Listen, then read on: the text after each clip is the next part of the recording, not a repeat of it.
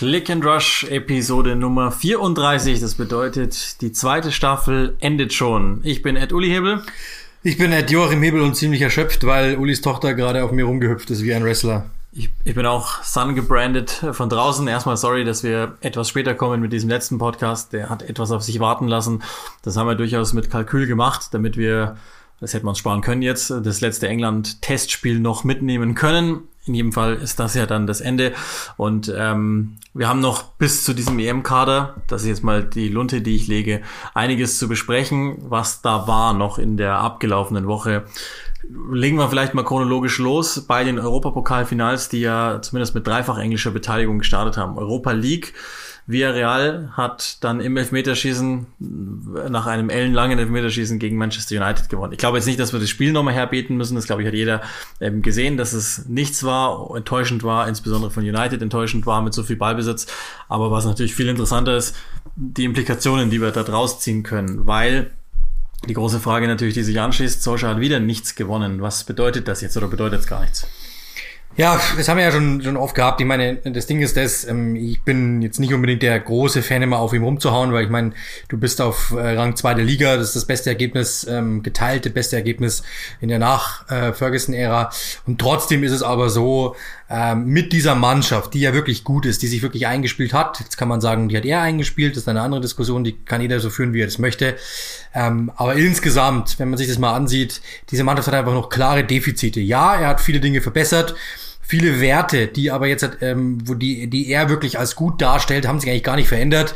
Sie sind einfach nur effizienter geworden grundsätzlich. Und ähm, wenn man dann aber sieht, was sie gegen Mannschaften machen, die einfach sie kommen lassen und tief stehen und wie du dann einfach quasi gar keinen Plan mehr hast und dich wirklich einfach nur, und zwar wirklich ausschließlich auf deine Einzelspieler verlässt, ähm, dann ist mir das zu wenig. Also ich glaube, wenn da irgendein Trainer rumlaufen würde, der wirklich mal Muster hätte, wie sein, wie sein, wie sein Tuchel hätte, ähm, oder wie es ein, äh, ein Guardiola hat zum Beispiel, dann glaube ich, wäre da so viel rauszuholen. Nochmal, ja, es war ein Schritt insgesamt, es war du warst im Europa League Finale, du bist äh, Zweiter in der Liga geworden. Respekt muss man insgesamt sagen, es ist ein Schritt.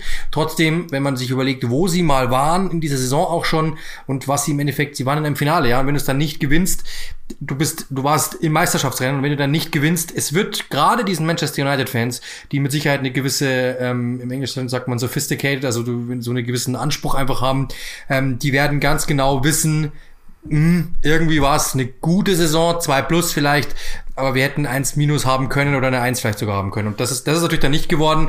Und dementsprechend ist klar, selber, wir werden gleich noch zum Champions League Finale kommen, wenn du ein Finale verlierst, lässt es halt immer einen kleinen Kratzer im Lack.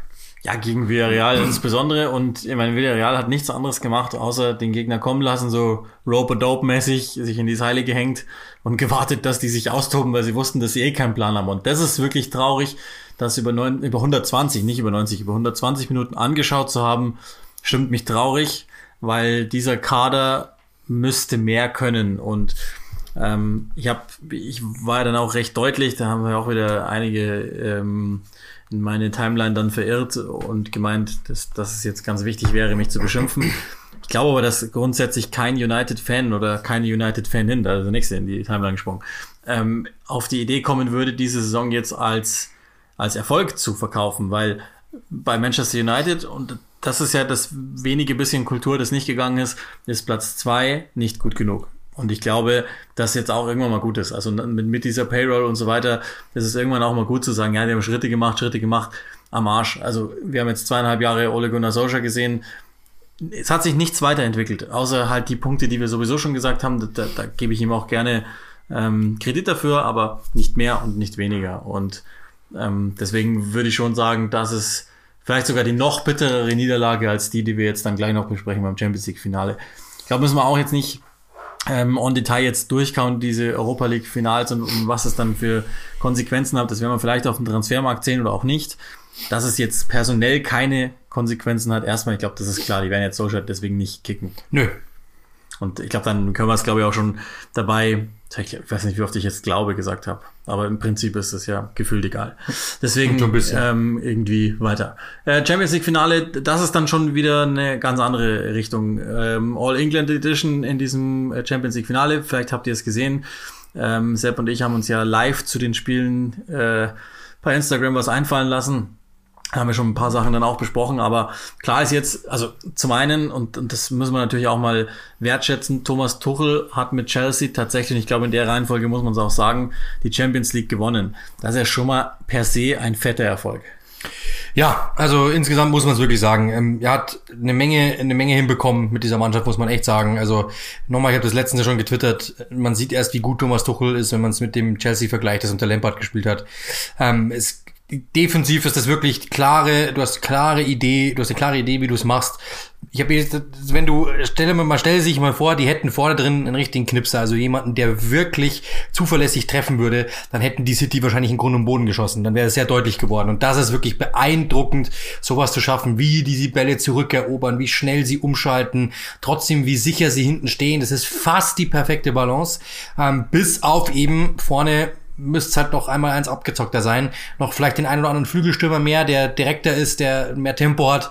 Aber das sind wirklich zwei Spieler, die noch fehlen bis zu einer fast perfekten Mannschaft. Und das ist wirklich ähm, Thomas Tuchel so hoch anzurechnen, das ist wirklich beeindruckend. Vor allem, ich habe einen schönen Artikel, ich hab, ein, ein Kollege von uns hat, hat einen Artikel geschrieben ähm, mit der Überschrift äh, Pep Guardiola bleibt sich, äh, Tuchel bleibt sich treu, Guardiola nicht. Und das ist genau eigentlich auch wieder, dann sind wir schon bei, bei, bei City, ich finde, dass das nämlich genau falsch rum ist. Ich glaube, dass, wenn du ehrlich bist, ist Guardiola sich schon treu geblieben.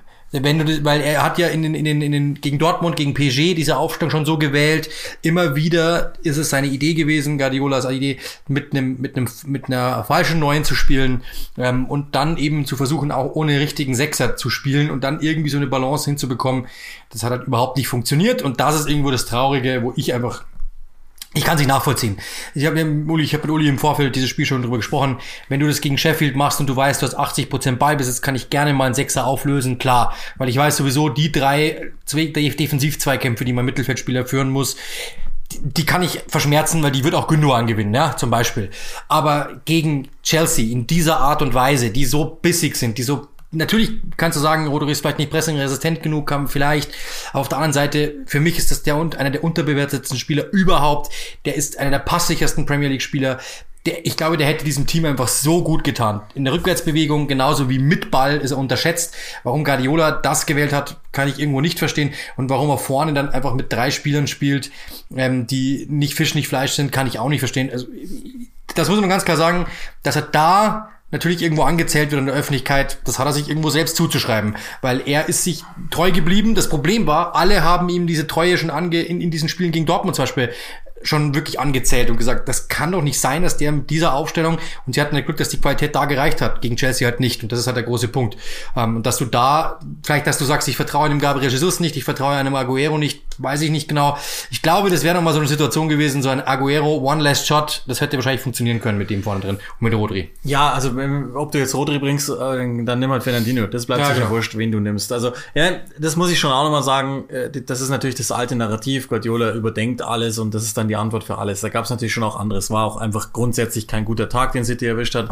Es war, glaube ich, grundsätzlich ein ziemlich scharfer, den Chelsea erwischt hat. Das spielt mit rein hätte das funktioniert, taktische Art. Ich, also ich habe mit Sepp ja auch, das ist ja auch äh, alles nachzuhören gewesen. Ich, wir haben ja auch diskutiert darüber und wir haben beide die Aufstellung nicht so richtig verstanden, aber eben auch versucht zu erklären, warum sie so gewählt worden sein könnte. Was hätte passieren müssen? Schnellere Reaktion darauf. Und was ich grundsätzlich nicht verstehe, und das war in ganz vielen Spielen schon so, äh, wenn es um was geht, dass City plötzlich von was die Spielprinzipien betrifft, also zum Beispiel diesen konstanten Dreieraufbau und dann wieder in, in der Drei zu enden, dass sie das nicht durchgezogen haben, das tut mir sehr viel mehr weh, als, als jetzt den, den, wer dann die Positionen besetzt und so. Das ist natürlich aber grundsätzlich jetzt Gündogan gegen das Umschalten Chelseas, das ja zum Teil wirklich scharf war, nicht, nicht das Richtige ist, auf der Sechs, das hätte, glaube ich, allen klar sein können. Auch ihm.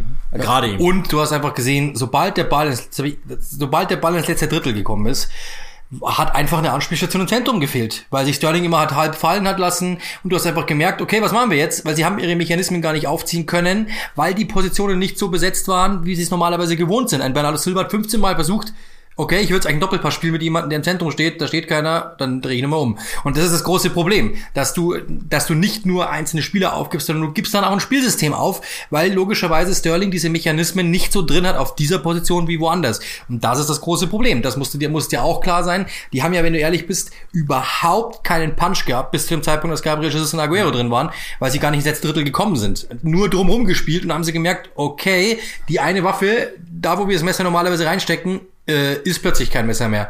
Äh, was machen wir dann? Ja, dann machen wir gar nichts. Und das war halt das große Problem. Ich muss sagen, ich finde es auf einer Seite schade für City, also für die Mannschaft, jetzt nicht so sehr für den Verein. Ist mir auch grundsätzlich völlig wurscht gewesen, wer das Spiel gewinnt. Aber dieses Manchester City, das sich so im Dezember, Januar, Februar ähm, März entwickelt hat, ist die beste Mannschaft Europas. Aber davon haben wir nichts gesehen.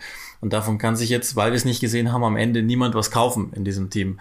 Und auf der anderen Seite haben wir mit dem FC Chelsea, und das, ist ja auch eine Beobachtung, die man machen kann, das haben zwei klare Defensivteams, die erstmal gegen den Ball denken, jetzt den Europapokal gewonnen. Ähm, das sei nochmal gesagt, das ist gar nicht hoch genug einzuschätzen, was der da gemacht hat. Also, schon in der Liga, das hatten wir letzte Woche schon mal besprochen, auch im FA Cup haben wir es schon mal besprochen, aber dass der jetzt wirklich mit diesem Team die Champions League gewinnt, das keine Idee hatte, gar keine oder zu viele, kann man machen, wie man will, unter Lampard und jetzt eine ganz klare, stringente äh, Linie gefahren sind, die du kanntest, die trotzdem aber so nicht zu verteidigen war, wenigstens nicht für City an dem Tag. Das ist schon stark und, und da, da zählt, äh, also das bedeutet ja jetzt, ja, hat er auch schon selber mal angekündigt, dass, dass Tuchel jetzt erstmal weitermachen kann und darf, ja auch schon muss, ja. genau, äh, oder wie auch immer. Ähm, das ist halt echt krass und das ist ja auch, das, das, um, um dann auch die Erzählung dieser Saison zu beenden. Wir haben ja ganz zu Beginn gesagt, okay, alles nachvollziehbar. Sie haben investiert, aber wir sind beide davon ausgegangen, dass sie eher in die Zukunft investiert haben. Am Anfang dachten wir, ja. das könnte vielleicht in der Gegenwart funktionieren. Ja. Irgendwann habe ich dann gesagt, ich bin mir nicht so sicher, ob nicht dieser Kader vielleicht ein bisschen zu viele Absichten hat und das nicht ganz machbar ist, das alles in, in eine Richtung, in eine Form zu bekommen.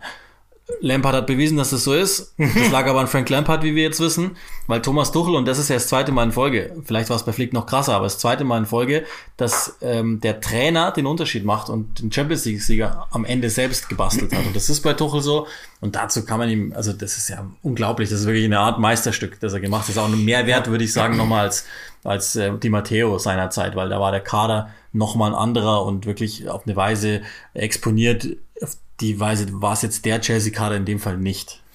Ja, vor allem, man muss ja mal, also das ist ja wirklich so, wie du es eben gerade gesagt hast, ich finde, das sind zu viele Ideen drinnen. Du kannst mit diesem, du hast ja einen sehr offensiven Linksverteidiger, du hast den normalen Linksverteidiger, du hast einen sehr offensiven Rechtsverteidiger, du hast den normalen Rechtsverteidiger, du hast im Mittelfeld Typen, die, das ist, das sind, da stecken so viele Ideen drin, dass Thomas Tuchel quasi für jedes Spiel eine eigene Taktik aufstellen, äh, eine eigene Taktik wählen kann. Und ich glaube, das macht so einem Typen wie ihm eigentlich richtig, richtig, richtig, richtig Spaß. Es ist einfach zu sagen, okay, heute machen wir es mal so, heute machen wir es mal so, heute spielt Aspilicueta den Außen, den Rechtsaußen, und Reese James diesen rechten Innenverteidiger. Dann machen wir es wieder so, dass der Reese James mal wechselt, wenn wir es offensiver brauchen. Einfach finde ich äh, sehr, sehr variabel, wie er das machen konnte. Und ich muss ehrlich sagen, mir hat das ähm, mir war es auch egal, wer. Ich finde, City hat eine herausragende Saison gespielt, war wahrscheinlich zu ihren besten Zeitpunkten das beste Team Europas. Und umso tragischer ist es, dass sie es nicht geschafft haben. Ehrlich gesagt, was hätte man ihnen schon gönnen können. Auf der anderen Seite, ähm, Thomas Tuchel, so wie er es gemacht hat, ist einfach die bessere Geschichte irgendwo. Das muss man schon sagen. Und ähm, nochmal dann auch noch an alle Leute, die irgendwie geglaubt haben, äh, zu lächeln. Ähm, Timo Werner, einer der Besten im Finale, nicht getroffen, okay, aber er war, ist umtriebig wie eh und je. Kai Havertz hat's entschieden. Thomas Tuchel ähm, ist Champions League Sieger geworden. An alle, die letzte Saison noch gelacht haben, ähm, an alle, die diese Saison über Havertz gelacht haben, an alle, die diese Saison noch über Timo Werner gelacht haben. Ich glaube, die lachen jetzt über euch. Ja, das, das ist eh so eine Sache. Und übrigens Memo an uns beide. Im Titel muss unbedingt ein Golo Kante vorkommen in diesen, ich weiß gar nicht, wie man das nennt, Bookmarks oder so auch, weil ansonsten ist nichts, weil man muss ein Golo Kante lieben und jedes Medium muss das rauf und runter spielen, weil sonst ist das alles nicht ernst zu nehmen ist ein guter Fußballer, aber jetzt haben wir es dann auch langsam mal wieder. Ja, er war schon wirklich. Das er war, der sagen. ist super, der ist auch ganz cool. Er war überall, bitte, also, er war überall in diesem Plan. Ich mag jetzt nicht nochmal lesen, was er irgendwann vor 14 Jahren irgendwann mal gesagt hat. Irgendwann reicht es dann auch. Also, vielleicht, vielleicht weißt du es ja noch nicht. Ja, ich weiß nicht. Also das, ich weiß nicht, ich weiß nicht. Das passt schon. ähm, dann waren ja noch an diesem Samstag ging's los. Sonntag, Montag haben dann jeweils die anderen Finals gefolgt. Auch das einmal kurz im, im Schnellabwasch. Ähm, hier hat er äh, eine, die, die Trilogie dann komplett gemacht und Ähm, echt viel gelesen und, und telefoniert und, und gesehen dann auch am Ende.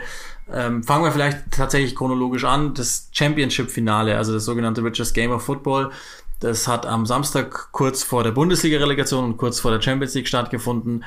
Ausgetragen zwischen Brentford wieder, wie vor neun Monaten schon, und ähm, Swansea City. Und Brentford hat's gewonnen.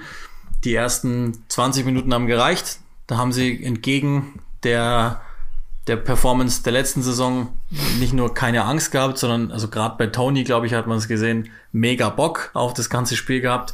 Haben die einfach mal schnell überrannt, im wahrsten Sinne des Wortes, die beste Defensive, vermeintlich beste Defensive in den Playoffs geknackt und ähm, zwei Tore erzielt. Okay, das war vielleicht auch ein bisschen glücklich irgendwie auf eine Art und Weise. Ähm, grundsätzlich aber vollkommen verdient. Und also Swansea, das habe ich auch im Spiel gesagt, wahrscheinlich die schlechteste Saisonleistung bei Swansea zum denkbar dümmsten Zeitpunkt. Dieses Swansea, das wir kennen, hat nichts mehr mit dem zu tun, das wir eben kennen, sondern das ist was anderes. Und auf der anderen Seite, und das haben wir ja letztes Jahr schon mal, glaube ich, durchklingen lassen und, und Flo Obst hat es ja auch richtig prognostiziert, ähm, verdient dabei, endlich irgendwie in der Premier League. Also so fühlt sich's an. Mehr kann man nicht sagen. Ich freue mich sehr, dass Brentford endlich in der Premier League ist. Wirklich endlich, endlich. Ähm, ist jetzt nicht so, dass man jetzt irgendwie Fan ist, aber natürlich haben wir eine gewisse Sympathie. Wir waren ja vor Ort, haben uns das angesehen, die waren alle super nett. Ist einfach ein super cooler Verein. Ähm, ich habe mir das echt gewünscht, dass es funktioniert und dass es wirklich klappt und es hat funktioniert und ähm, dem kann man wirklich nur sagen, herzlichen Glückwunsch, äh, Brentford, herzlichen Glückwunsch natürlich auch an Thomas Frank, äh, wie das gemacht worden ist. Einfach, ist einfach Wahnsinn, ja. Immer wieder verlieren sie wichtige Spieler, aus, holen das, glaube ich, das, das, das Pendant dazu aus drei Klassen drunter gefühlt und jedes Mal wieder funktioniert's. Das ist einfach beeindruckend und es macht einfach nur Spaß, dass ähm, diese Mannschaft endlich in der Premier League ist. Und ja, ich hoffe, und das ist vielleicht sogar das, was wir letztens auch gesagt haben, so die typischen Aufsteiger wie West Brom oder so, die werden, die hatten halt immer Schwierigkeiten. Die, die eben gut gespielt haben oder die es gut gemacht haben, waren eben die Wolves, Leeds, Mannschaften, die anders gespielt haben, die irgendwie versucht haben, auch wirklich was zu riskieren, die auch selber eine Idee hatten. Und ich hoffe, dass Brentford da irgendwie reinstechen kann mit deren Idee, dass die auch vielleicht, ähm, vielleicht noch ein kleineren Niveau als Leeds, aber dass sie trotzdem irgendwo so sich um 13, 14 ein, äh, einordnen und dann irgendwie in der Liga bleiben, hoffentlich. Gott sei Dank haben sie es jetzt auch geschafft, in, in dem Sinne, weil, glaube ich, diese Mannschaft nicht ein weiteres Jahr ja. zusammengeblieben wäre und dann wären wirklich ein paar Teile rausgebrochen und irgendwann, glaube ich, kannst du das nicht mehr auf dem Niveau kitten. Thomas Frank, einfach ein smarter Typ, der hat sich auch, glaube ich, nochmal auf eine Weise entwickelt, die, die wirklich erstaunlich ist. Also der, der ist so ruhig das Ganze angegangen, hat die Fans nochmal angepeitscht. Das ist auch eine, eine schöne Geschichte, dass jetzt in der Zeit passiert, in der der Griffin Park parallel abgerissen wird. Da holen sich die Fans zum Teil noch, wenn es Corona-bedingt geht, die, die Überbleibsel, Ziegelsteine und Co. Eine coole Geschichte. Und nochmal, das da muss man auch nochmal ganz hoch anrechnen, das gilt für die anderen auch, aber auf eine andere Art und Weise, weil, weil die Ligen ja abgebrochen worden sind in League One und League Two vergangene Saison. Die, der Urlaub war echt kurz in der Championship und die waren von neun Monaten da in Wembley, haben verloren, haben das nicht nur abgeschüttelt, haben die Abgänge von, von Ben Rama und von ähm, Watkins teilweise sogar besser, hat sie teilweise sogar besser gemacht, wenn man Ivan Tony denkt. Also cool, dass das geklappt hat. League One Finale ähm, hieß Blackpool gegen Lincoln. Da hat sich Blackpool durchgesetzt, nachdem Lincoln echt richtig gut gestartet war. Haben mir gut gefallen, was, was jetzt so die Youngster betrifft. Morgan Rogers, City ausgeliehen, Brandon, Brandon Johnson von ähm, Nottingham. Aber Blackpool am Ende die erfahrenere Truppe, die wie soll man sagen, etwas reifere Spielanlage und auch da, das ist auch so eine schöne Geschichte, äh, Neil Critchley, der unter Klopp gelernt hat, der ganz miserabel gestartet ist in die Saison. Ähm, jetzt hat er den, den Turnaround geschafft, nachdem er selber umgebaut hat, Colin Calderwood dazu genommen hat als Co-Trainer. Wirklich auch gesagt hat, ich, ich bin einverstanden, dass ich nicht diesen Klopp-Fußball durchziehen will, sondern das Ganze etwas an, an, an England anpasse. Und ähm, muss man schon sagen, das ist schon auch irgendwie ganz cool. Noch dazu, das haben wir, glaube ich, auch schon mal irgendwie am Rande besprochen die, die Eustons, diese Besitzerfamilie, die ja weg ist, die, die vom, vom Gericht dann overruled worden ist, dass, dass es ein Blackpool-Fan kaufen darf und seither geht's da bergauf. Jetzt so weit bergauf, dass sie wieder zweitklassig sind. Vor zehn Jahren waren sie in der Premier League. Mal gucken, wo das noch hinführt. Aber auch eigentlich, glaube ich, ganz cool, dass, dass so ein Verein wie Blackpool wieder da ist, auch wenn ich Lincoln das grundsätzlich auch gegönnt hätte. Wer war damals Blackpool-Trainer in der Liga 1? Ähm, in Holloway. Stimmt, Camino. Der hat sie hochgeführt, ja. Stimmt, Ino dabei. Das war, glaube ich, auch das Beste, was er je gemacht hat, neben seinem Kleidungsstil. Den finde ich tatsächlich ganz geil. Aber ähm, da gibt's ja immer diese, diese shit peaky blinder Sachen. Ich glaube, ich glaub, der müsste es gewesen sein, wenn nicht alles täuscht. Ähm, Legende. ja, ja, war so. Ja. und dann haben wir natürlich noch das League 2 Finale zu besprechen, also den letzten Platz in der dritten Liga. Ähm, das war eine etwas, wie soll man sagen, trockenere Angelegenheit. Äh, Morecambe und Newport County haben das ausgespielt. Am Ende hat äh, Morecambe gewonnen. Ist jetzt nichts, was man unbedingt gesehen haben muss, aber ist natürlich eine schöne Geschichte, die es eigentlich auch Jahr für Jahr in diesen Playoffs gibt. Morecambe, das Team mit dem niedrigsten Budget aller EFL-Teilnehmer in der Saison, ähm, haben es tatsächlich gepackt es ist schon auch auf eine Weise echt ganz cool. Die beiden Waliser haben also verloren, aber ähm, für die Shrimps ist das irgendwie schon ganz geil. Und da muss man auch sagen, ähm, der Coach da, Derek Adams, Schotte, der jetzt eine Zeit lang da ist, in den letzten 18 Monaten aus nichts wirklich eine richtig, richtig gute Truppe gemacht. Die, die spielen nicht schön Fußball, die schalten einfach nur um. Aber das muss man auch erstmal auf dem Niveau schaffen, dass du eben dich dann durchsetzt, in den Playoffs durchsetzt gegen ein Team, das ihnen spielerisch klar überlegen war, aber beide Mannschaften haben es einfach nicht rausgebracht. Deswegen mhm. ähm, ist Morecambe jetzt dabei in einer dritten Liga nächstes Jahr, glaube ich, die, die echt krass ist mit Ipswich, mit Sunderland. Ja, hast du die ähm, Fans eigentlich so mal, hast die Fans mal gut abgeholt? Ja, glaube ich auch. Ähm, die waren auch wieder da im Wembley, so um die 10.000 bei jedem Spiel, war sicherlich auch ganz cool, das wenigstens hinten raus dann so noch zu sehen. Briten geht's ja wirklich bezüglich Covid richtig gut, was man so liest an den Zahlen. Nehme ich mal mit.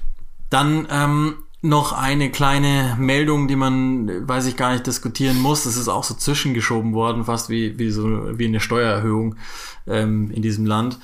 Die Auswärtstorregel abgeschafft worden, künftig im Europapokal. Ähm, weil, ich weiß nicht, sind die Menschen zu blöd, das zu peilen oder ja. was ist die Idee dahinter? Also sagen wir so, rechnen muss ich auch jedes Mal wieder, ähm, was ich eigentlich nach der Schule nicht mehr wollte, aber äh, ich muss auch immer wieder rechnen. Trotzdem, ähm, keine Ahnung, irgendwie ist es cool, weil äh, ja, wenn du dann halt irgendwie 2-1 gewinnst oder 1-0 gewinnst, was ist der Unterschied? Ähm, aber trotzdem, ja, das ist ja alles immer so, ich glaube, es ist alles Gewohnheitssache. Der erste Impuls war auch gleich mal, muss es sein. Ähm, das ist aber meistens so eigentlich in dieser heutigen Zeit, dass ich mir erstmal denke, um Gottes Willen. Aber vielleicht ist es so wie das Golden Goal, vielleicht kommt es auch wieder zurück oder so, keine Ahnung. Vielleicht ist es so, dass wir einfach nach einem Jahr wieder sagen, oh Gott, wir wollen es wieder zurück und dann ist es wieder da. Kann auch gut sein. Ja, seit 1965 und dann, das ist alles Lustige, weil, weil die ganzen Traditionalisten, die, die sind, die habe ich jetzt nicht so wahrgenommen, das, das finden sie ja nicht so toll. Also ich habe das Gefühl, dass es dazu dient, dass der Fußball wirklich für jeden Trottel noch, ähm, und da zähle zähl ich auch dazu, ich hab, verrechne mich auch durchaus, so ist nicht, aber also das bisschen, das macht es irgendwie einfach nochmal ein bisschen spannender, finde ich. Ich, ich mag es nicht besonders, muss ich, muss ich ganz ehrlich sagen. Ähm, ich hätte tatsächlich lieber, dass, dass das so bleibt, wie es ist. Ähm, hat natürlich auch, das muss mir, also da bin ich auch eigennützig. Das wird bedeuten, dass wir die eine oder andere äh, Extrastunde schieben, weil es halt dann in die Verlängerung geht, was unter den meisten Konstellationen ausgeschlossen waren. Das brauche ich jetzt auch nicht unbedingt. Also Überschrift Hebel schießt gegen die UEFA. Ja, gerne, gerne. Ähm, dann und jetzt wird es ein bisschen interessanter. Die es ist noch nichts besetzt worden. Äh, es ist aber was abgesetzt worden in Sachen Trainerschaften in der Premier League. Vielleicht fangen wir mal mit dem Hammer im wahrsten Sinne. Also das Paukenschlag ist auch ganz wichtig. Äh, muss, man, muss man sagen, ja. Muss man sagen, Paukenschlag, äh, dieser Premier League Club verliert einen ehemaligen Champions League Siegertrainer. Ja. Ich glaube, das ist genauso wäre es ungefähr richtig. Aber das ist schon der Ex-Bayern-Trainer. Ex genau. Du musst immer auf genau, Bayern, ja, Bezug auf Bayern mitbekommen, sonst oh geht's nicht. So schlecht. Sonst geht's nicht. Äh, Carlo Ancelotti geht zu Real Madrid und ich habe schon getwittert, ich habe echt viele Fragen dazu an alle Beteiligten, wirklich an alle Beteiligten, was das soll. Auch an Luke Garbert. Ich mache mal schnell die Real Madrid Perspektive, weil die ist für uns völlig uninteressant.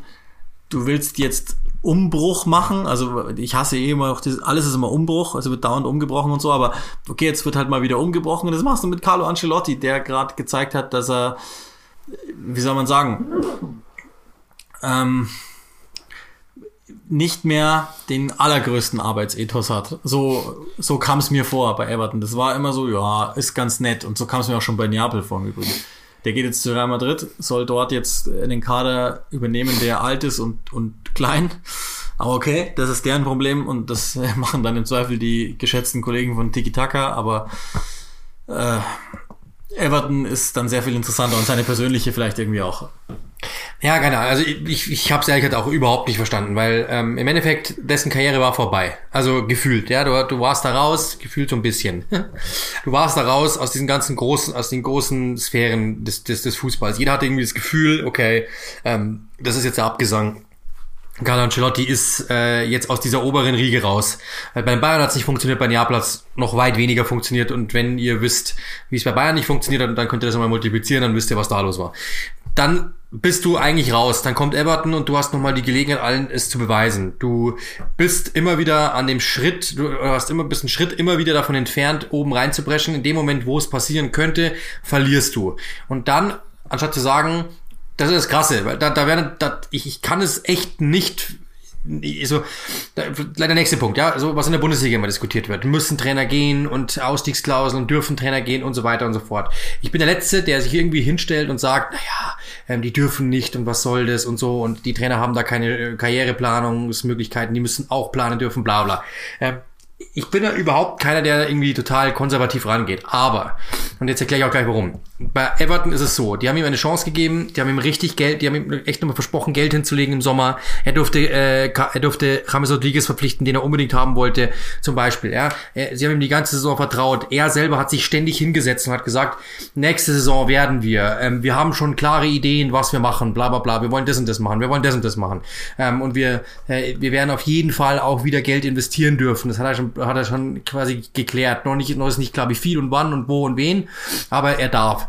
Und dann, in dem Moment, wo Real Madrid kommt, ein Club, der dich schon mal geschasst hat, ja, kommst du und sagst, ja, dann gehe ich halt zu Real Madrid. Da finde ich, hat's dann schon so einen Beigeschmack, weil du bist eigentlich da gerade dran gewesen, ähm, ein Projekt zu haben, wo du dir echt denkst, cool, das könnte was werden. Du hast die ersten Schritte, bist die ersten Schritte gegangen, hast alles in diesem Verein auf dich umdrehen lassen und sagst dann, Real Madrid, also da war ich mein Demo so, hä? Das wenn bei irgendeinem so schlechten Fußballmanager-Spiel gewesen wäre, hätte ich mir echt gedacht, boah, wie unrealistisch ist das denn? Als ob der jetzt gehen würde, der ist doch gerade die ersten Schritte gegangen. Ähm, der, der, der muss doch jetzt heiß sein, die zweiten Schritte auch noch zu gehen, zumal er ähm, dort ja auch sich nicht mit den Großen messen muss. Sondern er ist ja immer abseits irgendwie, muss jetzt irgendwie schauen, dass er irgendwie da rein hüpft und, und, und mal Rang 4 oder 5, 6 zu erreichen, ist wahrscheinlicher als irgendwie also sagen wir mal so, ich sehe eine Welt, in der der am 20. Spieltag bei Real Madrid entlassen wird. Und dafür dann dieses Everton-Projekt aufzugeben, wo du ja eigentlich noch so, vor allem er hat auch noch diesen Satz gesagt und das ist natürlich, das ist das Ding, aber das ist vielleicht auch irgendwie die Krankheit unseres Jobs, dass wir natürlich auch die ganzen Pressekonferenzen immer alle hören, ähm, dass er ja zum Beispiel auch gesagt hat, ich will der Trainer sein, der das Team ins, ins Bramley Moordock, also ins neue Stadion führt. Das alles ist einfach Quatsch jetzt, ja, und da werde ich dann irgendwo schon so ein bisschen, dass ich mir denke, Boah, Junge. Vor allem, der hätte, wenn du natürlich sagst, du bist Julian Nagelsmann und du hast Trainer, bist Trainer von Everton, beispielsweise, ja, deine Karrierestatus Julian Nagelsmann. Und du gehst dann zu Real Madrid, dann muss man das verstehen. Aber Carlo Ancelotti hat doch schon alles gesehen. Dass er das jetzt nochmal macht, einfach nur um dem Geld zu erliegen und dann zu einem Verein zu gehen, der ihn schon mal rausgeschmissen hat, ähm, zu Florentino Perez meine Welt ist es nicht. Mir, mir, mir ist der Schritt ein bisschen zu einfach. Ich glaube einfach, er hat gesehen, okay, es ist schwieriger als gedacht okay, ähm, wir hätten, ich habe die Mannschaft so weit hingeführt, wie ich konnte, weil es stimmt wirklich, er hat sie wirklich oft so weit gehabt, dass sie jetzt reinhüpfen könnten. Sie hat ihn dann immer wieder, immer wieder im Stich gelassen, dann hat er gemerkt, okay, ich glaube, wir bräuchten noch drei, vier äh, Transferperioden, bis wir wirklich da sind, wo wir hinwollen. Die Zeit habe ich nicht mehr, dafür bin ich vielleicht, ja, ich will nicht sagen zu alt, aber ich will das nicht mehr. Das kann ich mir gut vorstellen, dass er einfach gesagt hat, ach komm, was, was, dann gehe ich zu Real Madrid. Ähm, aber ich glaube, da würde sich auch ganz schön ansehen, wenn man dann mal überlegt, ähm, wie viel Transferbudget der da haben ja, wird. Das also, gleiche, nur halt drei, drei Klassen höher und mit schon ja. etwas, mit zwar weniger, also eigentlich ist es ja eine coole Situation, du hast einen kleinen Kader und wenn du Geld hättest, kannst du dir dann zehn Spieler dazu holen, die du eh brauchen würdest. Ja, aber du hast ja kein, kaum Geld, das ist das Problem. Ja, und, und äh, irgendwie auch weniger Strahlkraft als zuletzt. Also ich habe, ich bin auch ganz froh, dass ich damit on the record bin, weil ähm, da musste ich mir auch einiges anhören in den paar, ich glaube, ich habe zwei oder drei Spiele übertragen. Ähm, ich habe immer gesagt, dass ich denke, Carlo Ancelotti ist ein guter Trainer. Das ist, okay, es ist sehr unsinnig, was anderes zu behaupten äh, mit dem Track Record, den er hat. Aber ich habe zu jedem Zeitpunkt gesagt, ich glaube nicht, dass er das ist, was Everton braucht und andersrum auch nicht. Ich hatte das Gefühl, dass tatsächlich Everton für ihn so eine Art Zwischenlösung ist. Also er bleibt jetzt halt da mal so wie, wie, wie eine, wie soll man sagen, wenn, wenn, wenn deine langjährige Freundin dich verlassen hat, dann äh, kommst du halt drüber weg. So, und so hatte ich das Gefühl, war das. Und wenn dann aber die Ex zurück, die Ex dich zurück will, dann bist du der Erste, der Ja, oder wenn halt was, was ganz Neues kommt. Ja. Also dann ist, also weiß ich nicht, ob, ob das Gleichnis voll funktioniert. Ich glaube. Äh, real ist er deine Ex. ja, ja, also ja, ja, okay, aber also unabhängig davon, glaube ich, weiß ich jetzt nicht, ob es voll funktioniert, aber ich glaube, ihr wisst schon, worauf ich hinaus will. Ich, ich hatte nie das Gefühl, dass der wirklich mit 100% in der Aufgabe drinsteckt. Der hat mal den geholt und den geholt und das passte schon alles, aber ich hatte nie das Gefühl, dass er wirklich sagt, okay, Everton, jetzt, jetzt geben wir mal Gas. Und ich glaube, genau das ist es, was die bräuchten. Werden sie nicht tun. Wir kommen ja sicherlich gleich auch zu, zur Nachfolgerdiskussion, aber das werden sie nicht tun. Fahad Moshiri will wieder einen Namen, einen großen Namen und er wird nicht jemanden holen, der, der sinnvollerweise an diesem Club arbeiten würde, weil der Schritt, den sie unter Ancelotti gemacht haben, haben sie auch unter den Vorgängern schon gemacht. Da, ganz ehrlich, dafür hat er mir zu viel Geld ausgegeben, als dass ich das jetzt als richtigen Erfolg werten würde. Ja. Er hat die Mannschaft, den Club und so weiter aufgewertet, was jetzt so Namen und so betrifft, schön und gut. Follower über James auch, alles cool. Aber diese Amtszeit ist für mich einfach, die Nadel ist nicht, hat sich nicht bewegt. Unterm Strich. Hat sich nicht bewegt. Er hat versucht, die Ketchupflasche, die da war, so zu quetschen, wie es irgendwie ging, aber im Endeffekt ist es die gleiche Ketchupflasche wie vorher. Ja, aber auch nicht mit voller Kraft. und das ist, das ist genau das, was ich meine. Das ist so, ja, okay, dann mache ich es halt jetzt und wenn was Besseres kommt, dann Everton ist nicht das Ende meiner Träume. Und ich, ich habe es nicht rausgesucht, aber ich meine mich auch erinnern zu können, dass er mal erklärt hat, dass es jetzt jetzt bleibe ich mal wo, weil und auch England und so. Ich ich find's komisch. Und noch dazu habe ich auch mal gelesen, ich weiß aber nicht, ob das stimmt. Er soll ja Moschiri gesagt haben, er würde gerne aus familiären Gründen äh, zurück weg weggehen. Ja, Vadat. Das, also, es ist komisch. Lass uns noch ganz kurz über die, über die möglichen Nachfolger diskutieren. Es werden ja ein paar Namen genannt, die sind logischerweise aus dem ganz großen Regal. Es ist Conte jetzt äh, frei geworden, der auch mit Tottenham offenbar in Verbindung stehen soll. Nun ist Spirito Santo letzte Woche schon auch, schon auch Kontakt aufgenommen. Genau, also, oder Moscheri zu Mendes, ja. hat ihn mal grundsätzlich, glaube ich, gefragt, was so ginge. Wen hast du so? Wahrscheinlich würde er sich in, in, in Hintern beißen, dass Mourinho jetzt schon weg ist, weil das hätte ich mir tatsächlich noch vorstellen können, dass er das probiert. Ähm, lass uns mal, äh, ohne jetzt den, den, die ganze, das, das glaube ich ist nicht sinnvoll, die Gerüchteküche jetzt auf, aber es gibt zwei, drei Namen, die härter gespielt werden und es gibt dann noch eine Frage der Wunschlösung, die wir beide hätten. Ja, Nuno Espirito Santo gibt's ja zwei, äh, zwei Angebote, was man so liest. Crystal Palace soll mit ihm verhandelt haben, Everton soll mit ihm also aktuell verhandeln. Da bin ich mal gespannt. Ähm, ich hätte mir Nuno Espirito Santo bei Crystal Palace irgendwie ganz gut vorstellen können. Für die wäre der Upgrade, so der nächste Schritt, den nächsten Schritt zu machen. Ähm, bei Everton, also dafür bin ich zu wenig Nuno, Nuno Espirito Santo Fan, um zu sagen, er, der kann bei Everton was bewegen, ehrlich gesagt. Das ist meine Meinung. Äh, ich, ich, ich, so wie Everton jetzt gerade sich selbst platziert und wie du es gerade eben gesagt hast und wie ähm, Moshiri sie, sie auch sieht, glaube ich, sind die eher nach einem großen Namen aus und hätten gern lieber jemanden, der mehr Strahlkraft hat. Das würde auch besser passen. Wenn nun das Santo frei ist, dann glaube ich, muss das mal versuchen, bei ihm immer, immer, immer anzuklingeln, das ist klar. Aber so diese Liga-Konte wäre eher so meine Welt, ähm, wo ich, die ich irgendwie ganz gerne bei Everton sehen würde. Ähm, Gerade auch so in dem Hinblick darauf hin, dass die ja wirklich sich selbst so sehen, so quasi, wir sind die, die Nächsten, die in die Big Six rein äh, hüpfen können. Deswegen würde ich mir da ehrlich gesagt so einen größeren Namen wünschen und Nuno Espirito Santo bei Crystal Palace wäre für die natürlich, dann wäre glaube ich so das Gleichgewicht irgendwie und in der Premier League so die, die, das, das Name-Dropping nochmal eine, eine Stufe gewachsen. Das wäre schon ganz cool. Ich bleib dabei, ich würde gern, das habe ich auch schon vor Ancelotti gesagt und während Ancelotti auch ein paar Mal, ich hätte gern Sean Dyche da. Es gibt, gibt nichts, gibt wirklich gar nichts, wo Eddie ich Howe? denken würde, nee, nicht, nicht so sehr, also wär, wär, okay, klar, aber es gibt nichts so sehr, wo, wo ich mir so sehr sicher wäre, dass das funktionieren könnte wie bei Dyche und Everton. Ich glaube, das, wär, das würde perfekt passen. Das wäre genau der Schritt, den er machen muss, nicht zu groß, nicht zu klein. Und das wäre für Everton was, ähm, was auch zu ihnen passt, was so jetzt die DNA des Clubs betrifft. Glaubst du, Moschini kommt auf die Idee? Ich lasse mich den Satz noch schnell zu Ende sprechen, ähm, die, die DNA, die Everton, glaube ich, auch gerade dabei war oder ist zu verlieren, nämlich äh, die des, des People's Club, die, die einfach viel zu hohe Fluktuation haben. Äh, bislang ist der einzige, der sich immer gehalten hat, Ferguson, den ja auch einige, äh, Duncan Ferguson, den auch einige ins Gespräch bringen. Ähm, ich glaube, dass Everton gut daran tut, die Schritte, die sie gehen, eher kleiner zu gehen. Also Richtung Godfrey, Richtung, äh, das sind schon Transfers, die in diese Dokure und so auch. Rames passt nicht. Glaube ich, ist unsinnig, hat, hat den Verein äh, vor eine, vor eine Gehaltszerreißprobe auch gestellt, tatsächlich, die die, sie natürlich jetzt nicht in dem Sinne auseinanderreißen würde, aber die zumindest, glaube ich, Unruhen reingebracht hat, die es nicht hätte gebraucht. Deswegen würde ich mir den wünschen. Aber der Name, auf den wir natürlich auch hinaus müssen, der muss natürlich auch äh, ganz wichtig. Eigentlich müsste ein Text rein, die Kanté Gerard Verschwörung oder so. Ah ja, genau. Steven Gerrard wird jetzt immer mal wieder genannt und wir wissen ja, das hat dann ein Geschmäckle. Das ist auch, also das habe ich letztens von, habe ich letztens bei Twitter gelesen. Da ist mir echt fast schlecht geworden, weil ähm, ich glaube, dass die Leute manchmal ein bisschen verkennen, was das Merseyside Derby ist. Die, diese beiden Stadien sind nur durch einen Park getrennt. Jeder Einzelne hat in seiner Familie ähm, genauso viele Everton-Fans wie Liverpool-Fans. Ähm, das wird ja auch immer das Friendly Derby genannt. Jeder kennt, kennt massig Merseyside ähm, Anhänger der anderen Seite. Und dementsprechend ist das einfach, das ist natürlich eine Rivalität, so im Sinne von, man neckt sich und alles okay, aber es ist jetzt nicht so, dass das so, so ein Hassding ist wie Leeds gegen Manchester United oder Manchester United gegen Liverpool oder sowas. So ist es, oder Arsenal Tottenham. So ist das mit Sicherheit nicht, sondern das ist eine ganz andere Geschichte. Selbst Steven Gerrard zum Beispiel hat, dessen Cousin ist, ist großer Everton-Fan zum Beispiel. Seine Familie sind Everton-Fans.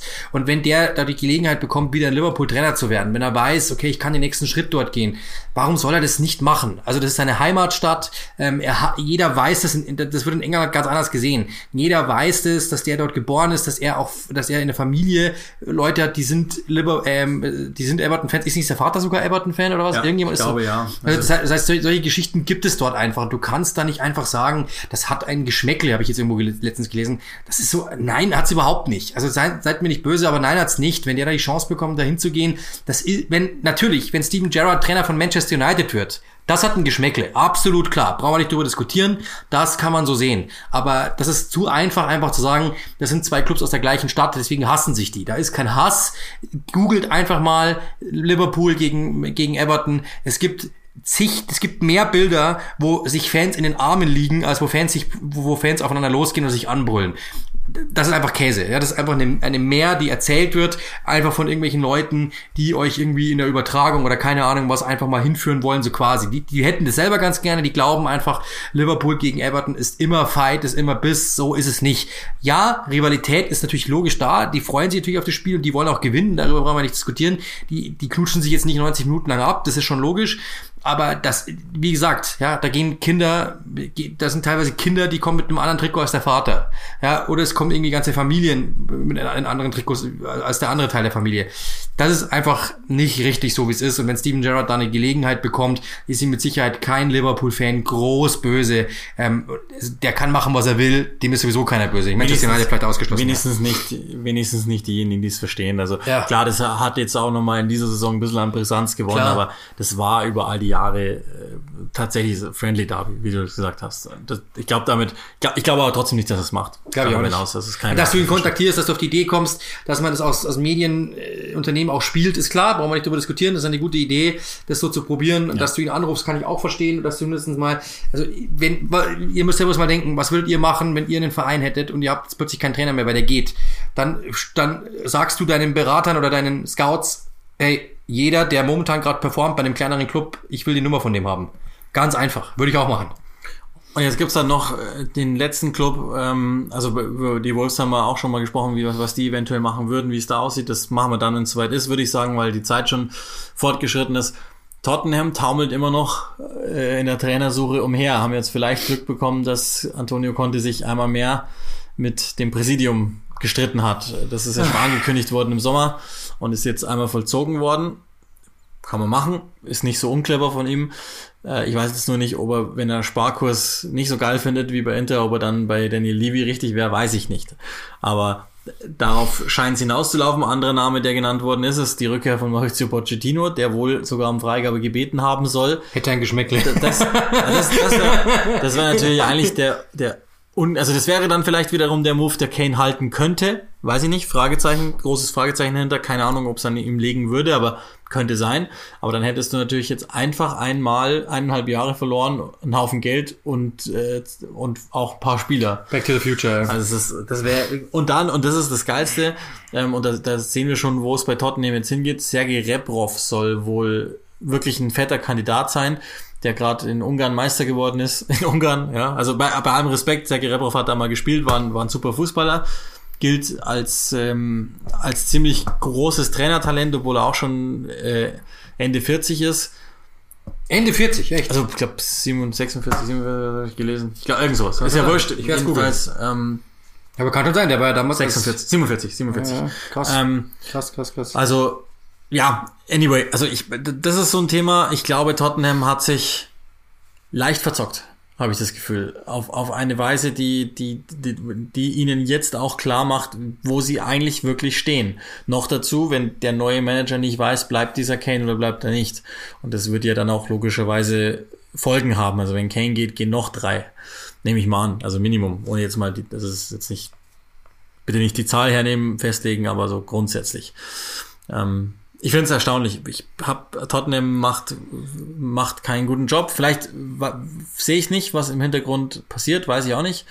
Ähm, kann auch sein, dass sie dass sie vielleicht irgendwas Brutales äh, da äh, installieren und wir kriegen das nicht mit, weil sie es halt nicht in der Öffentlichkeit machen. Das, was durchkommt in der Öffentlichkeit, wirkt tatsächlich echt schlecht, muss ich sagen. Also so.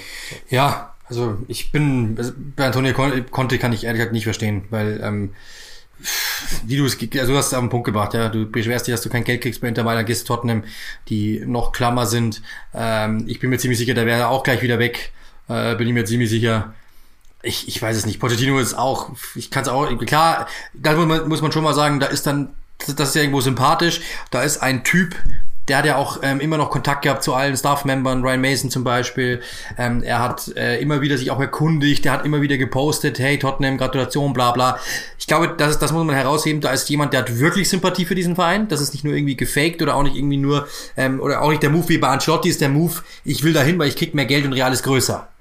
Ich glaube nicht, dass der Real Madrid liebt im Sinne von, wow, das ist so unfassbar, weil wenn Barcelona gekommen wäre, hätte Ancelotti es auch gemacht. Da bin ich mir sicher. Bei Pochettino, glaube ich, ist da wirklich Zuneigung zum Verein. Und das ist etwas, was man, sein Sohn spielt, glaube ich, auch noch bei, bei Tottenham in der zweiten Mannschaft, wenn mich alles täuscht. Ähm, also das heißt, da ist wirklich irgendwie, da, da scheint was zu sein und das ist auch cool so, aber also schon lustig auch gerade, wie, wie, wie, was Leonardo, der, der, der Sportdirektor bei Paris eigentlich dafür einer sein muss, äh, dass du es echt schaffst, dass der innerhalb von einem halben Jahr hier wieder weg will. Klar, auch pro Tottenham, aber äh, muss ja auch nicht so richtig zufrieden sein. Das ist ja wirklich Thomas Tuchel, den er gekickt hat. Also, das ist wirklich eine, Also, eine, ist ja- eine Pfeife. Bei ihm weiß man ja auch, Tatsache, äh, weiß ich aus, aus zweiter Hand, aber könnt ihr mir glauben, dass der äh, wirklich auch krass reinredet dem Ja, ja, ich glaube, ja. da hat keiner Bock drauf. Also gerade nicht, wenn du nachgewiesenermaßen wie Tuchel jetzt, also jetzt ist es auch bestätigt oder auch bei Pochettino, da ist kein Bock drauf. Aber das, also, to be continued, weil da gibt es sicherlich noch was drüber. Und das äh, plage ich jetzt einfach nochmal.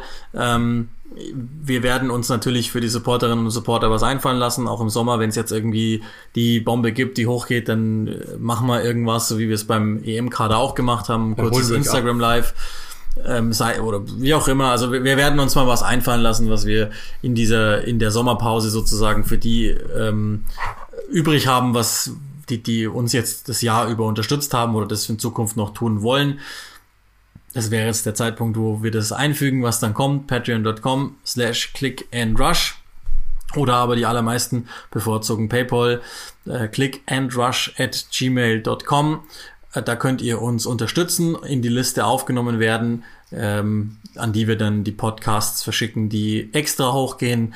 Ähm, und wie gesagt, ansonsten lassen wir uns auch hier und da mal was einfallen, so ähnlich wie wir es jetzt beim Champions League Finale drei Stunden gemacht haben. Ähm, das ist alles nur möglich, weil die Supporter, Supporterinnen ähm, uns wohlgesonnen sind.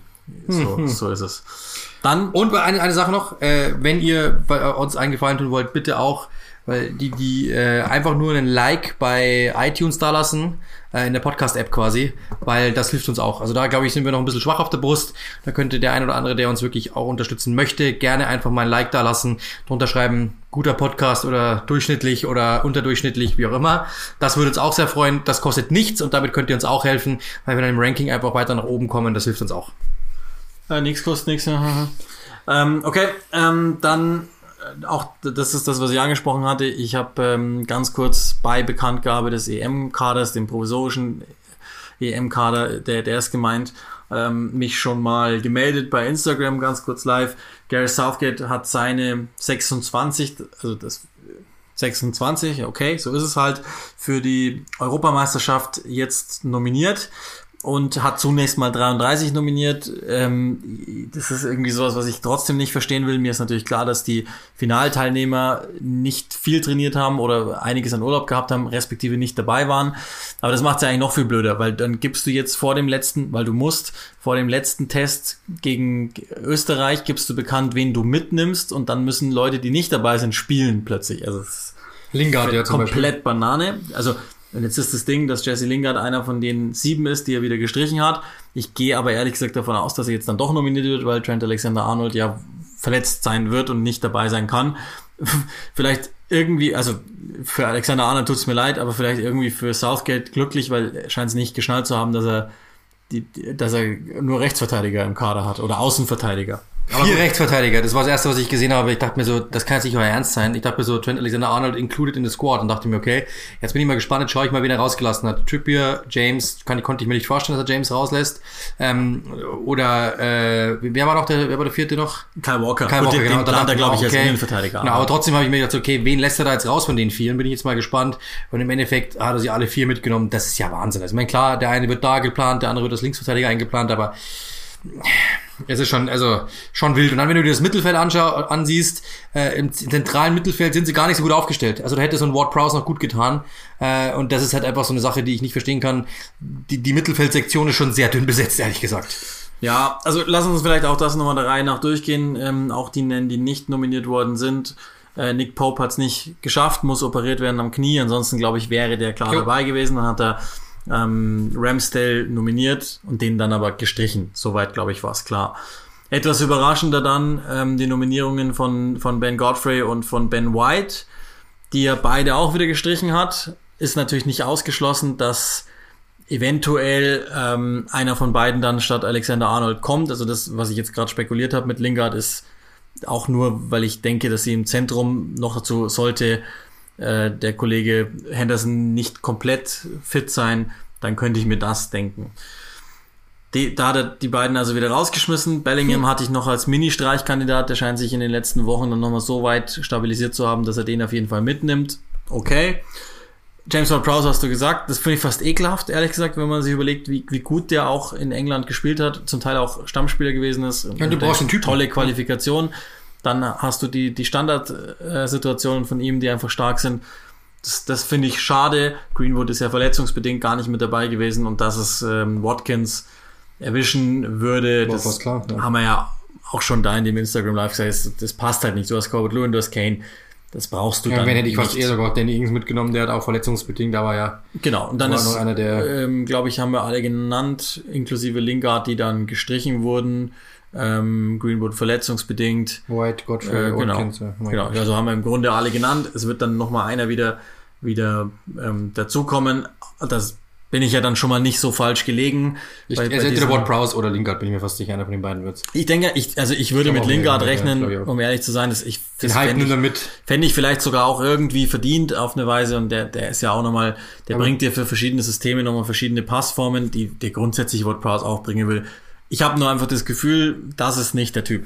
Ja, ja, genau. Also der ist jetzt zu, zu in Anführungszeichen langweilig, obwohl es eigentlich gar nicht ist, aber ja. ja. Also es ist irgendwie, ähm, ich meine, da, da ist jetzt auch wahnsinnig viel drüber gesprochen worden. Ja, der Kader ist gut. Ja, ähm, ich habe gestern äh, kurz mal das Spiel angeguckt. Also man, wir wissen eh, ähm, der, der vielleicht beste England-Kader der letzten 20, 30 Jahre, haben wir auf. Also das wäre schon gegenüber dem 2006er Kader zum Beispiel eine, eine Frechheit. Also die ganze Generation um Ferdinand, ähm, Lampard, Gerrard, hallo. Hör mir auf. Also vielleicht. Du hast vielleicht, Beckham nicht gesagt, du hast ja, Beckham ja, nicht der, gesagt. Klar, der, der ist, der, also sagen wir so, dieser Kader kann das vielleicht werden, keine Frage. Vielleicht werden die auch Europameister, dann müssen wir nochmal neu verhandeln. Stand jetzt, ähm, und das ist ja im Fußball eine wichtige Floskel geworden, ist das ein talentierter Kader, der aber schon auch noch gewisse Fragezeichen hat. Also ich habe das immer wieder gesagt, Mittelfeld äh, ist mir zu sehr alles auf einer Reihe, keine Kreativität. Es ist im Grunde genommen, sagen wir so, all das, was wir über Ole Gunnar Solskjaer erzählen, können wir eins zu eins auf Gary Southgate umwandeln. Der macht ein paar gute Dinge, der kommuniziert ganz ordentlich, ähm, der hat sicherlich auch die Stimmung soweit äh, gut hingebracht, aber er hat schon eigentümliche Entscheidungen und die ganz große spielerische Entwicklung ist es nicht. Ich habe das Gefühl, das beläuft sich sehr stark auf Einzelaktionen. Und Engländer können keine Filter schießen und haben keine Torhüter. Das muss man auch noch erwähnen, weil da haben wir alle Stereotypen durch. Ja, also das, das zum EM-Kader, wie gesagt, das haben wir, kann auch sein, wir werden auch in einem anderen Podcast, das glaube ich, kann man auch schon gerne sagen, Rasenfunk, ähm, das ist ein, ein Kollege, den wir, den wir beide sehr schätzen, immer mal wieder und wahrscheinlich auch zu England mal zu hören sein, falls euch das interessiert. Ähm, und das, was wir noch nicht bekannt geben durften, können wir jetzt, glaube ich, auch bekannt geben. Und da werden wir im Sommer sicher auch das eine oder andere Mal zu hören sein. Also einer von uns beiden jeweils. Wir haben eine Kooperation mit Sportradio Deutschland äh, an den Start gebracht. Das heißt, es wird auf diesen Podcast keinen Einfluss haben, aber wir werden da immer mal wieder ähm, zu englischen Themen befragt werden. Und ich gehe mal davon aus, dass sich da auch jemand dann mal zur englischen Nationalmannschaft eventuell bei uns rührt. Also, falls ihr da Bock drauf habt, ähm, das ist ein neues Projekt, was so in die Richtung, also da würde mich jetzt der Verantwortliche killen, aber nur damit ihr einen Begriff habt, in die Richtung Talksport gehen könnte, den ganzen Tag Sprechformat über Sport sozusagen, bei dem wir dann auch mit dabei sind, was, was glaube ich auch ganz cool ist ähm, und auch nur zeigt, dass, dass hm. wir die Nummer eins sind in, im, im deutschsprachigen Raum, was englischen Nein. Fußball betrifft. Da gibt's noch andere Kandidaten. ja, also ähm, ich nenne sie nicht, sonst werde ich echt aggressiv. So, also das, das dazu und dann haben wir, das ist jetzt in Wahrheit der Abschluss und das Timing ist erstaunlich gut geworden, mhm. das hätte ich so nicht gedacht. Wir haben noch zehn Minuten für unsere Awards der mhm. abgelaufenen Premier League Saison, um das Ganze wirklich rund zu bekommen. Wir haben es ja schon einmal ganz kurz angeteased, Spieler des Jahres, Ruben Dias, der von den ähm, Journalisten, glaube ich, war es, gewählt worden ist. Und wir haben schon mal ganz kurz eingeschätzt, was wir davon halten. Ich habe dich gerade noch gebremst, deinen rauszuhauen, weil das mussten wir natürlich auf diese Saison ziehen. Ähm, letztes Jahr haben wir es im Instagram Live gemacht. Jetzt bauen wir es mal in den Podcast mit rein. Ja, also, wenn ich ehrlich bin, wir sind nominiert worden von der Premier League. De Bruyne, Dias, Fernandes, ja, das haben wir schon gleich die portugiesische Connection abgehakt. Auch in hoffentlich richtiger Aussprache. Grealish, Kane, Mount, Salah und Suchek. Ähm, ich, also ich, ich, ja, wenn du, du kannst sagen, was du willst, aber für mich ist es einfach Harry Kane. Du führst die Liga an den Toren, du führst die Liga an den Vorlagen, du bist der einzige Grund, warum dein Team noch überhaupt irgendwie, irgendwie Nennwert hat. Für mich ist es Harry Kane. Das war so eine unglaublich gute Saison. Der war aber auch noch ein paar Mal verletzt. Grealish war zu lange verletzt, der hat ein Drittel der Saison oder ein Viertel der Saison ver verpasst. Das reicht mir ehrlich gesagt nicht. Dafür waren die Zahlen irgendwann auch nicht mehr gut genug. Äh, De Bruyne war auch fast ein Viertel der Saison verletzt. Ähm, Dirsch, ja, okay, aber wenn du, wenn du solche Zahlen hast wie Harry Kane, lass ich nicht mit mir reden, ehrlich gesagt. Da bin ich vielleicht auch zu sehr Offensivspieler gewesen. Das ist einfach unglaublich. Also ja. das ist Wahnsinn. Geht mir auch so. Also wenn der Meister geworden wäre, beispielsweise, dann hätte gar keine Diskussion. Ja gut, das ist ja, aber das ja, klar, ist ja immer, wie, würde, wie, wie definiert man den Award? Und ähm, also auch Bruno ist mir dann am Ende etwas ja. wenig gewesen, ist ja dann auch äh, nicht gewinnbringend gewesen. Also das ist jetzt gerne auf aller, allerhöchstem Niveau. Mason Mount würde man die Champions League einbrechen, können wir wahrscheinlich auch nochmal diskutieren, aber ich glaube, die Zahlen sind überzeugend, die Leistung ist überzeugend genug von Harry Kane, dass er, ich glaube auch, das, also gibt nicht viele äh, Spielzeiten individuell betrachtet, die mir auch stärker haften geblieben sind von Beginn an als die des Harry Kane und würde man den Award vielleicht als MVP nehmen, also im wahrsten Sinne des Wortes wertvollster Spieler, dann ist es, glaube ich, Thomas Suchik. komplett ja, also. Nee, finde ich überragend. Also, das ist echt, das wäre so mein X-Faktor. Also, das ist so der, der, der Außenseiter-Spieler, glaube ich. Wenn, der, der, wenn du den unterbewertetsten Premier League-Spieler nennen würdest, würde ich den nehmen. Wahrscheinlich weil der, der ist bei jedem so ein Langweiler und einfach nur ein großer Tscheche. Was der macht, was der abreißt, was der läuft, was der fightet, Kopfballduelle gewinnt, der gewinnt keiner mehr als er, führt keiner mehr als er. Trotzdem guter Passspieler, gegen den Ball super, ähm, sehr torgefährlich, hat neun Tore geschossen. Wahnsinn. Also für mich einer, den kann man nicht genug loben. Nee, es ist schon so, deswegen hatte ich den ja auch gepickt damals. Mo Salah ist einfach nur Honorable Mention, oder? Wenn man ehrlich ähm, ist. Ja, also ich, ich glaube ehrlich gesagt, dass man halt geguckt hat von den Top 4, wen, wen nimmt man mit rein. Ähm, Mason Mount ist, glaube ich, auch deshalb als herausragender Chelsea-Spieler, der jetzt in der Premier League das erste Halbjahr, der war schon gut, keine Frage, aber es ist jetzt nicht so, also Spieler des Jahresniveau ist es nicht. Also der oder Kane, würde ich sagen. Die beiden ich. Ich glaube auch, an drei, je nachdem, ob man dann, also wahrscheinlich Fernandes, weil halt De Bruyne aus Verletzungsgründen, da könnte man sich jetzt auch leicht machen. Ein gesunder Kevin De Bruyne wäre natürlich Konkurrenz für Harry Kane, ein komplett gesunder aber also, das ist, glaube ich, äh, das, das kann man sich schenken. Dann, ähm, also wenn wir können jetzt 80 Sachen aufmachen, aber wir bleiben jetzt einfach bei dem, was die Premier League äh, hingestellt hat. ähm, Young Player of the Year. Da ist jetzt einer drin, der auch schon bei den Player of, zwei sogar, die auch bei den Player of the Years Achso, ja. äh, drin waren. Ähm, die Premier League hatte zwei Citizens nominiert, Ruben Dias, Phil Foden. Mason Mount ist drin und ähm, ich glaube, die, die anderen können wir vernachlässigen. Das ist in einem Podcast, glaube ich, auch schwierig zu, zu konsumieren, die Namen an sich. Rashford, Calvert-Lewin, Melier, Declan Rice Bukayo Saka. und Bukayo Saka. Ja, genau. Aber wenn du, also wenn du, also das oben dir dann auch genannt wird, wenn du, wenn er das ist, wie alt ist er, 23? Wie, Nee, ich glaube, der müsste schon 24, 25 sein, würde ich denken, aber aber wenn der als Young Player noch gewer gewertet wird, ähm, dann ist es, dann ist ja klar, dass er dabei ist. Und das ist der 24 ist er. Wenn, wenn der als Young Player noch gewertet wird, dann, so, Leute, dann ist ja wohl klar, dass es wird. Also, ähm, wenn, so wie ich Young Player definiere, ich würde wahrscheinlich sagen, bis 21, das würde ich definieren als, als Young Player oder vielleicht, ja, also ich würde es bis 21 machen, dann wäre es für mich Phil Foden, ehrlich gesagt. Ähm, da aber Diaz damit genannt wird, wird das auch werden. Also darüber brauchen wir nicht diskutieren. Also krass wäre, stell, dir mal vor, Diaz wäre Player of the Year und Young Player wäre dann Phil Foden. Das könnte ich mir gut vorstellen, in dieser Welt irgendwie. Ja, also es müsste Phil Foden sein. Ja. Fertig aus. Der, der hat den, den Megasprung gemacht ähm, und ist jetzt nicht mehr ein Talent, der ist längst Leistungsträger geworden. Der müsste sein mit Mason Mount als Nummer zwei. Ich, ich finde, Rashford ist eigentlich nur, das ist auch, das ist der Salah der, des Young Player of the Years, was die Premier League macht, weil sie ihn, glaube ich, einfach drin haben wollen, ähm, den ich A nicht mehr als ganz jung dazuzählen würde, was, was, was jetzt mein Fehler ist, aber ähm, und, und B, die Leistungen waren nicht gut genug. Gerade jetzt hinten raus äh, und auch der, der, der hat in dieser Saison, das war eine seiner individuell schwächeren Spielzeiten. Deswegen, nee, würde ich, würde ich so nicht sehen. Ähm, das ist das. Also das, das sind diese beiden Awards und dann kann man natürlich oder muss man noch den Manager einmal nennen. Das ist, glaube ich, auch der Award, der der äh, in Zukunft als Ole Gunnar Solskjaer Manager of the Season Award bekannt sein wird, weil er ihn in Serie abräumen wird, nur noch nicht dieses Jahr vermutlich. Ich glaube irgendwie, ich glaube die, die, die Journalisten, glaube ich, haben schon Marcelo Bielsa gewählt, glaube ich, irgendwie, Ja, oder? Ich genau. glaube, das ist Bielsa schon gewählt worden. Ähm, ich glaube, das ist, das ist auch wieder, das ist auch wieder so Folklore. Du wählst einfach irgendjemanden, wo du weißt, äh, da kriegst du, wirst du gebauchpinselt oder was. Ähm, der beste Trainer, also wenn ich sage, ganz ehrlich, die größte Überraschung war für mich David Moyes. Ja. Das war für mich die größte Überraschung, dass der die dahin geführt hat, also einem Abstiegsteam quasi, äh, ein Team gemacht, das um die Champions League mitgespielt hat. Von Guardiola erwarte ich das. Ich glaube, es hätten auch mehrere, es hätten andere Trainer wahrscheinlich die Meisterschaft auch mit, mit, mit City gewonnen. Ich glaube, es gibt aber wenige Trainer, die das mit West Ham geschafft hätt, ha, hätten, was er geschafft hat. Das muss man wirklich klar so sagen. Bielsa in allen Ehren, ich liebe Marcello Bielsa, ich finde aber, dafür ist er in einer anderen Sphäre noch. Ähm, das, das kann noch kommen. Wenn der irgendwann mal Leeds in die Top 6 führt, 7 führt, dann sage ich, wow.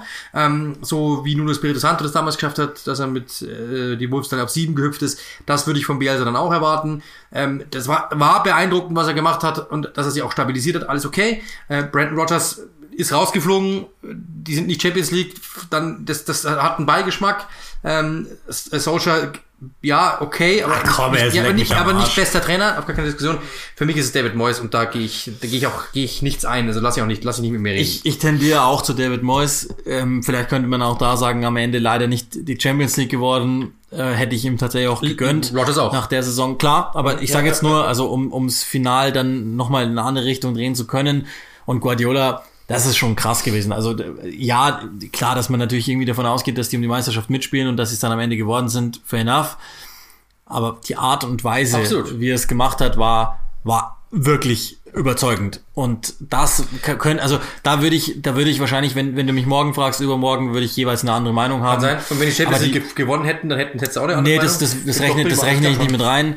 Ähm, das das tue ich tatsächlich nicht. Das würde ich auch nicht mit reinrechnen, weil es geht um die Premier League. Also, außer wir würden es jetzt anders definieren. Aber wie gesagt, und das ist ja, das ist ja allein schon mal für David Moyes eine Monster-Wertschätzung. Ich habe den, und da stehe ich auch nach wie vor dazu.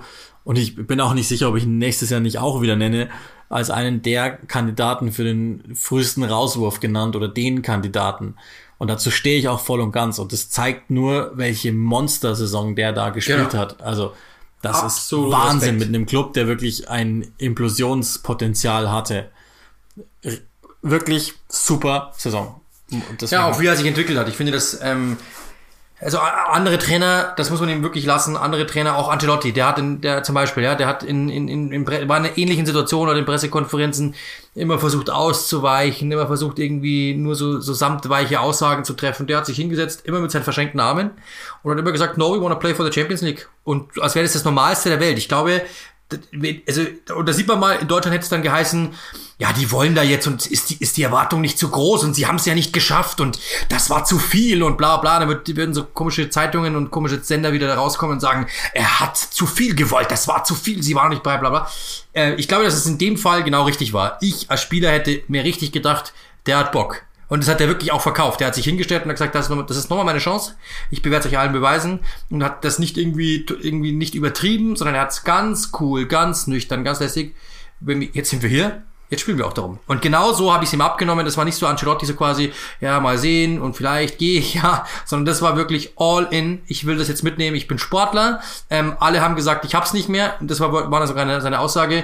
Natürlich will es den auch beweisen. Ich bin nach wie vor noch ein David Moyes und ich bin ein besserer David Moyes denn je, je zuvor. Und das finde ich absolut beeindruckend, wenn man, wie er gesprochen hat. Deswegen für mich David Moyes, ähm, das Makeover der Saison ist allein schon mal her. Vielleicht wird er bei United nochmal was frei. Ja, genau. Also, das, irgendwie würde ich ja schon nochmal, aber das ist, das ist ein Thema für, für einen ganz anderen Podcast, nicht mehr für diese Staffel, die damit beendet ist. Damit schmeißen wir euch sozusagen raus und ähm, melden uns, wie gesagt. Holen euch wieder ab. Wir, wir können, wir können darüber gerne in, in Kommunikation sein und bleiben, was ihr gerne auch euch wünschen würdet für die Sommerpause, ob ihr sagt, wir wollen straight up über die Europameisterschaft mal irgendwann sprechen, vielleicht ein komplett Roundup dann im Nachhinein für Supporters, ob ihr quizzen wollt, ob ihr ähm, vielleicht noch mal eine Elf haben wollt, eine Legenden-Elf beispielsweise, wie man es mal vorgeschlagen hat. Kommt da auch gerne auf uns zu. Das David Beckham Special, das würde ich immer noch ähm, schwer in, ins Rennen werfen was auch immer ihr haben wollt, ähm, kommt auf uns zu. Twitch. Ansonsten Twitch, genau. Im Übrigen nochmal sorry dafür. Das war deine Schuld. Also nicht deine persönlich, aber habe ich auch schon kurz erklärt. Ähm, du hast die Passwörter verwaltet. Ich hatte in der Woche null Zeit für irgendwas. Und an dem Tag musstest du dann arbeiten und dann konnte ich es nicht mehr rechtzeitig mit den Passwörtern. Hierum, Larum. Das machen wir, das machen wir dann auch nochmal. Ähm, in jedem Fall, das, was sagt man am Ende schon der Staffel? Danke fürs Dabeisein oder sowas. Oder sowas. Nein, vielen Dank, dass ihr uns treu geblieben seid. Danke für die rege Mitarbeit im Unterricht. Wenn ihr uns immer geschrieben habt, freut uns immer sehr. Ähm, danke für natürlich auch die Unterstützer, das ist immer groß, wenn, wenn wir, wir, wir schauen jedes Mal, wenn es plus fünf Euro sind, wenn es manche haben 20, manche 50, wir schauen immer und sagen, denken uns, Wahnsinn, wie cool ist das denn eigentlich? Das wird nie langweilig ähm, und es wird auch nie so, dass wir sagen, ja, das ist halt wieder einer und wir sind so cool, sondern es ist jedes Mal wieder, wow, das ist echt Wertschätzung und fast ein bisschen peinliche Berührtheit, dass echt so viele Leute das so gut finden und uns unterstützen und das ist echt cool. Deswegen vielen, vielen Dank für eine sehr, sehr, sehr, sehr, sehr, sehr coole Saison. Danke natürlich auch an alle Premier League Spieler, dass sie uns so viel äh, abgeliefert haben, was wir verwerten konnten und dementsprechend ja einen schönen Sommer und wenn es was gibt, ihr wisst ja, wo wir zu erreichen sind und dann darfst du das, den, den, das letzte Wort wählen und die letzten Worte wählen. Zwei, drei kriegst du noch von mir. Ich äh, verabschiede euch mit den Worten, die meine Tochter in Richtung meines Bruders immer wählt. Bye, Odo.